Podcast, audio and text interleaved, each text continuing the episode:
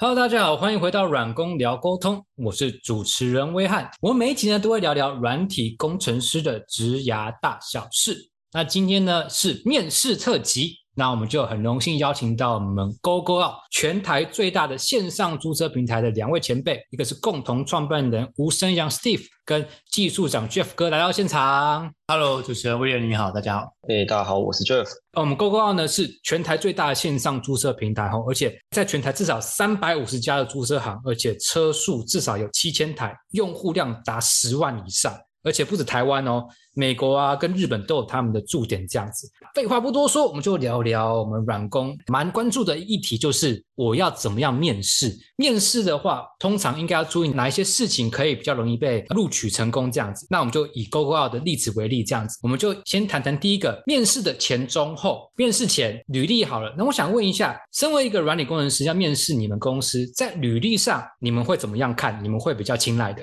呃、我觉得两大重点呢，一个是这个履历写的干不干净，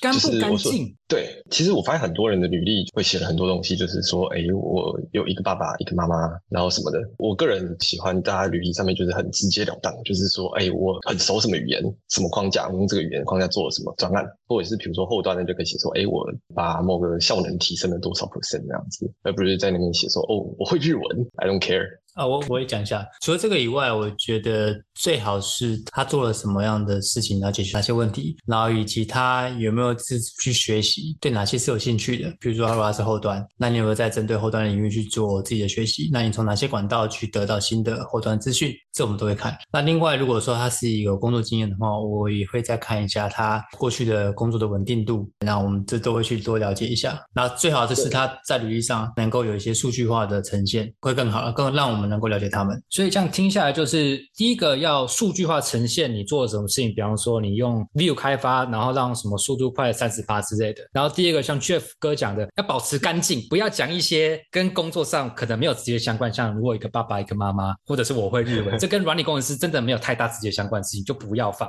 对，我补充一下，我非常鼓励大家放自己的一些 GitHub 上去。除了有些人会喜欢写一些 side project 以外，就是因为 GitHub 其实有很多人的学习轨迹。比如说像我自己在碰一个新的框架的时候啊，我也会丢上去，然后在上面就是学怎么用这些东西。那我会点进去看他的就是 commit 记录啊，然后看他怎么 maintain 他的 GitHub 啊。然后其实看 GitHub 就可以看出一个工程师，就他是一个整齐的人呢，还是他是一个喜欢是 move fast 的，然后什么东西都先瞎搞，然后最后再回来整理的人。GitHub 可以看出一个工程师的人格吧，我觉得。所以 Jeff 哥会看，比方说工程师他的一些 GitHub，那你会偏好哪一些类型的 GitHub？很完整的有同整啊，还是说就是每个都想要尝试，哪个会比较受你的青睐这样子？哦，我喜欢的是每个都有去东碰一点西碰一点，但都要碰到有一定定的深度这样子。因为我个人是觉得，因为我自己也是喜欢东碰一点西碰一点的人，那我觉得每一个东西都碰，你比较会知道每一个东西它的优缺点啊。哦，这个新的框架是为了解决另外一个框架的什么问题，那或者是这个语言它是为了解决另外一个语言的什么问题的这种东西这样子。所以每一个都碰，但都碰个呃可能两三天的，可能就还好这样。所以感觉也听下来，你可以每个都碰，但你要知道你碰的原因是什么。比方说，你学另外一个框架是为了要解决 A 框架的问题，而不是为了学而学，是你要知道你为什么而学这样子。对对对。那我想再问一下，针对履历上面的话呢，还有哪些东西你们会比较青睐的？你觉得哪些写上去你们觉得会加分的？呃，我我觉得写上去会加分的东西，还有你透过哪些地方学习到这些东西的这样子。像刚 Steven 说，每一个人的学习能力，然后他从哪里学习的这样子。因为有些人他们习惯是从 Bootcamp 去补习班上课，有些人是喜欢从 Google 自己去碰那些东西，然后有些人是看书，有些人是本科生的这样子，大概是这样。然后，然后我个人还蛮偏好有一点点学科背景的人这样，因为我觉得做到后来其实很仰赖的是 CS 的基础学科了。呃，我我补充一下，我们之前有遇过，还有工程师他有在做自己整理自己的从业笔记，这个很酷。就是因为学会是一件事情，可是你要把它写下来，写出新的或整理成笔记，这个是另外一件事情。对，那我觉得会做笔记的工程师真的是还蛮，我个人啊，对我觉得还蛮 蛮佩服的，蛮厉害的。他写的什么让你那么有印象哦深，刻？倒不是他内容写什么，是他有纪律、有规划去记录自己的学习过程，或者是内容，或是他对某一个语法他学了什么，他可以解决什么问题，他他就是把它记录下来。自己个人呢，我觉得这个还蛮第一个蛮少见，那我觉得会做这样的工程师，我觉得还蛮印象深刻的。对，因为可能工程师因为光写 code 可能就要花很多时间的，哎，既然还有会有人去写自己的一些过往的一些经历，把它弄成笔记，就会让哎面试官觉得哇，哎，真的蛮特别的这样子，印象深刻。对，呃，就是说，因为工程师有一部分有一些人他是，我觉得立志往这条路去走，那也遇过有一些可能就是从过去不是工程背景，那转过来，那我们就想说，那你是不是真的想走这条路？我们也想要了解，还是你只是转职跑到过个水，还是如何？但我们现在希望我们能够找到是，你是对工程师有热情、有兴趣的，想透过工程去解决问题的，对，是这样子。OK，所以不是过过水，是透过这些轨迹，就像刚 Jeff 哥讲的，哎，maybe 从他的 GitHub 的 commit 的记录，哎，发现这个到底是不是讲讲而已，还是哎真的有在做，或者是像 Steve 哥讲的，哎，他真的有从业笔记，哦，他是真的对工程师这块是很有热情的，透过这些都可以看出来，他是不是你们想要聘用的人这样子。是是。那我想再问一下，通常想要应征你们软体工程师的话，应该在哪边投履历会比较好啊？还是其实都可以？你们有哪些管道？呃，目前我们有在一零四，然后 u a t e r 跟 c a g r i s 里面，我们都有。看到我们的资缺，嗯哼，对，那其实没有说特别一定要哪一个，就是只要能够让我们找到你都可以，都欢迎。OK，所以我会把链接放下面，大家也可以投一下，这样子。有兴趣的话，那刚刚讲到面试前嘛，我们会看一些履历。那我们讲到面试中好了，我想问一下，你们公司啊，面试通常是怎么样进行的？尤其是软体工程师，这个我们非常的在学习一些比较新的软体公司的一些面试的方法，这样子。那所以我们面试前，我们一样会发一份 OA 这样子 online assignment，然后里面就会有一些学科的题目啊，然后就问你，对对，然后还有一些基本的，那像前端就会有一些前端的一些问题，后端就会后端的问题这样，然后 SRE 可能就是问你一些 Linux 的一些基本常识之类的这样子，然后对这个部分我我想要讲一下，就是大家可以不要一直 Google 然后复制贴上嘛，这看得很明显。很多人这样子吗？有 哦，超多的。有。Google 复制贴上啊，就是你看，连我这外行哦，我看完那答案，我就觉得，哎，你的回答的问题啊，一般工程师在标点符号不会那么的精准。那我看哇，还有大括号、小括号、大引号、小引号，这很明显是 Google 来就整个复制贴上，一看，对，维基百科，就直接复制然后贴上，看有没有一样，哎，真的有一模一样的，百分之八十，对，所以不用论文比对，就是百分之八十都对，都很像。OK。那我们就跟他说谢谢，所以这个就会筛掉，所以真的不要复制贴上，大家都看出来的哦，不要乱来。还有嘞，还有嘞，对，除了 Simon 之外，对对对，那那我们就会先内部会先讨论一轮，说，哎，这个人他到底是不是复制贴上？那如果不是的话，就开始讨论说，哎，他的回答的问题对错先是一回事啊，就是他有没有尝试去回答，就用他会的东西回答。因为我我其实我的我们的那个问题库里面有一些很刁钻的问题，然后我本来就没有期待大家会知道怎么回答。那但如果还有试着去解释的话，那就会看他就是哦，这个可造之材，算他回答错，但还不错这样子。OK，对，那不一定说一定要回答完全正确，是要他真的有自己的方式去尝试，这是最重要的。对，然后我们接下来就会直接找来就 onsite 面试这样子。然后我们 onsite 面试的话，我们这边一个蛮有趣的，就是面试的流程非常的统一。我们内部有去面试人之前，你要先经过三四轮的 shadow，哎，你要先跟资深的工程师一起面一个新人，然后他说，哎，你可以单独面试，你才可以去单独面试其他人这样，所以还蛮有趣的。那我们会面 coding challenge，然后就是大家一起来写 e c o 啊，然后对，但哎，我发现怎么好好就很多人不会写 e c o 然后就是，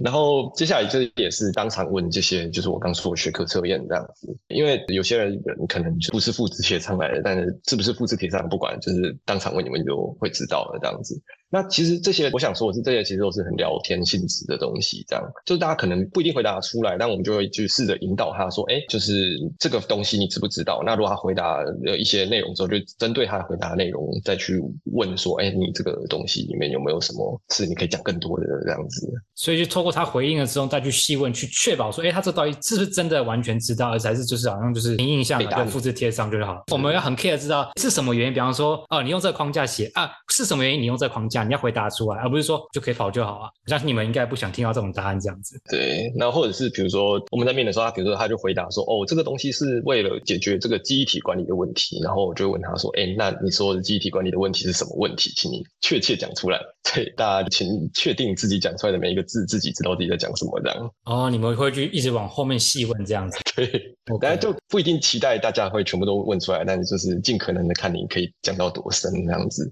所以这是 onsite 的面试部分。你们面试基本上都是要人到现场面吗？还是说有时候会远端也也可以？哦，我们是鼓励到现场啊。是在台北吗？哦，我们在台北。OK，对对，在捷运站附，捷运双人站这边。对，因为面对面在沟通上也比较直接，那我们可以比较判定说，哎，因为我们还是强调大家要能够互动是合得来的，对，人跟人还是有一个互动的一个什么磁场嘛，磁场还要看一下，标对不对？感觉因为之后大家互动就时间会比较久嘛。那如果说因为面试其实时间其实真的非常不长，那我们希望说透过各种的接触方式去多了解这一个人，对，是这样。那你们面试时间大概会多长啊？大概一小时内，嗯，一小时内，对对，一小时内就是三十分钟写扣，然后十分钟的专业问答，然后十分钟的 BQ，然后最后五分钟 QA 这样子，对。哦，所以所有事情都拉在一小时里面，全部都直接就弄完这样子。对，可以的人就是很明显，不行的人就是大家都不要浪费时间。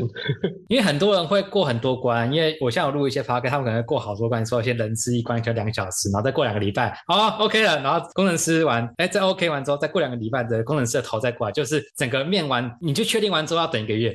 觉得好久啊！我我们不用，对，没有那么久。对对，大家时间那么宝贵。呃，业务扩张比较快，现在很很缺人。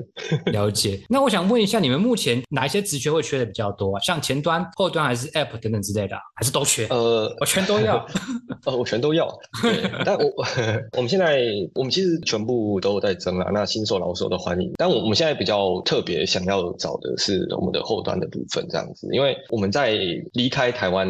出海之后，我们发现很多之前的台湾的生态跟国外的生态可能不大一样的部分，或者是就是流量在更上去之后，很多那种分散式计算啊，或者是就 scaling 的东西要整个去重写这样。对。然后还有我们现在跟很多的国际大公司其实都有在对接，比如说什么开亚克啊、Skyscanner 啊，我们还有跟 Google Map 有一些小小的合作。在跟这些国际大企业合作的时候，其实他们反过来会对我们有一些要求。OK。对，像比如说一些治安的东西啊，或者是我们的 API。又符合他们某一些奇奇怪怪的规范啊，啊这种东西，那所以我们希望有一些比较有经验的后端可以来协助我们一起来克服这个挑战，然后做一个全球的软工软体工程师。对，嗯，Steve 哥有要补充的吗？哦，对啊，因为就是像我，我觉得我举个是实物面例子啊，就像啊我们在做 ERP 给商家，好啊，我们认为台湾的部分大概百分之八十已经满足了，那就到日本，因为光日本的假期就跟台湾不一样，所以我们必须要两套两套两套两套假期。对对对，然后再是说，他们因为提出来说，哎，那我可不可以针对，譬如说二月一号到二月五号时间是他们认定的哦，我可不可以这段时间有特殊的价格？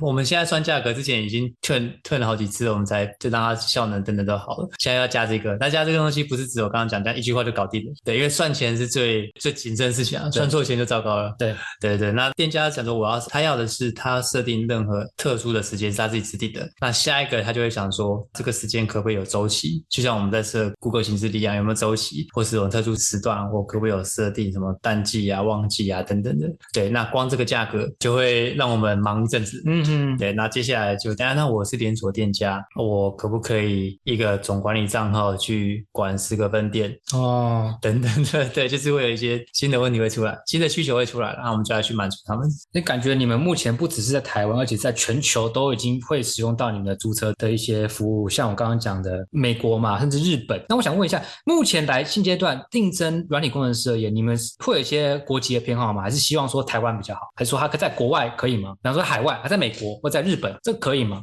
呃，我们没有说特别偏好啦，但我们觉得是还是以人格特质啊，跟他的实力值啊，就是好沟通，然后他符合我们刚刚所讲的一些特质这样子。对，那像我们现在有合作的，也有在美国的伙伴也有，除了 Jeff 之外也有嘛。所以其他，比方说他不在台湾，其实也可以来应征嘛。我觉得可以的，我们都是 open 的，也是也是可以，是了解。所以，哎，有没有听到？所以，假如说你不在台湾，其实也是可以的。那我想再问一下哈，就是面试完之后有没有做哪些事情，你们会给他加分的？你觉得？比方说写一些感谢信啊，还是说其实已经都还好？呃，其实其实我们会寄寄优惠，是是你们寄给他们，哎，我反过来啊，我们会寄反过来啊。对，我们会寄优优惠码给他，感谢他过来面试这样子。啊，所以大家都可以来面试哦，不管怎么样有没有中，都有个 优惠优惠码。对，我我们之前有遇过一些来应征的、啊，那他们会提出一些蛮有意思，他们会提出一些对我们的一些产品的一些想法。那甚至之前也有遇到就来，然后就是有说，就是哎、你我跟你们说，你们这个地方的那个 test 忘记关掉，所以有一些东西铺露出来了。哦，糟！我还会跟你 反馈说，哎，呃，测试出来这样子，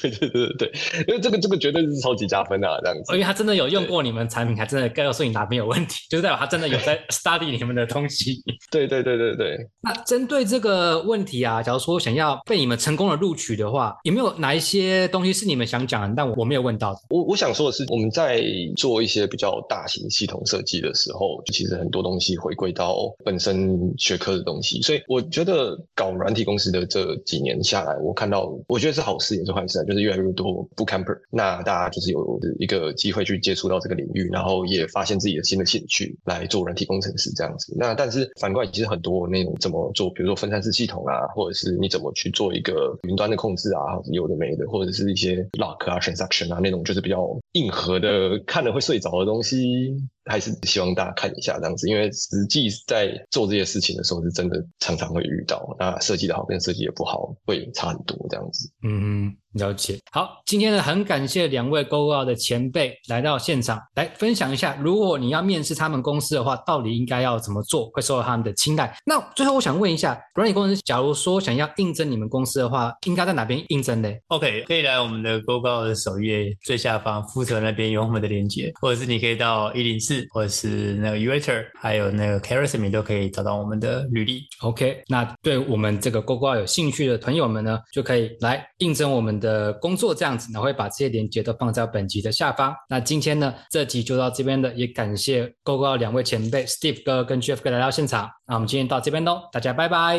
拜拜。拜拜。如果你喜欢我们的节目，麻烦给我们五星好评的留言，也分享给你身旁的亲朋好友。如果有任何的反馈，也可以到下方的连结反映。此外，假如你是软体工程师或平常会跟软体工程师接触的朋友，也欢迎报名一起录 Podcast。我们下集见，拜拜。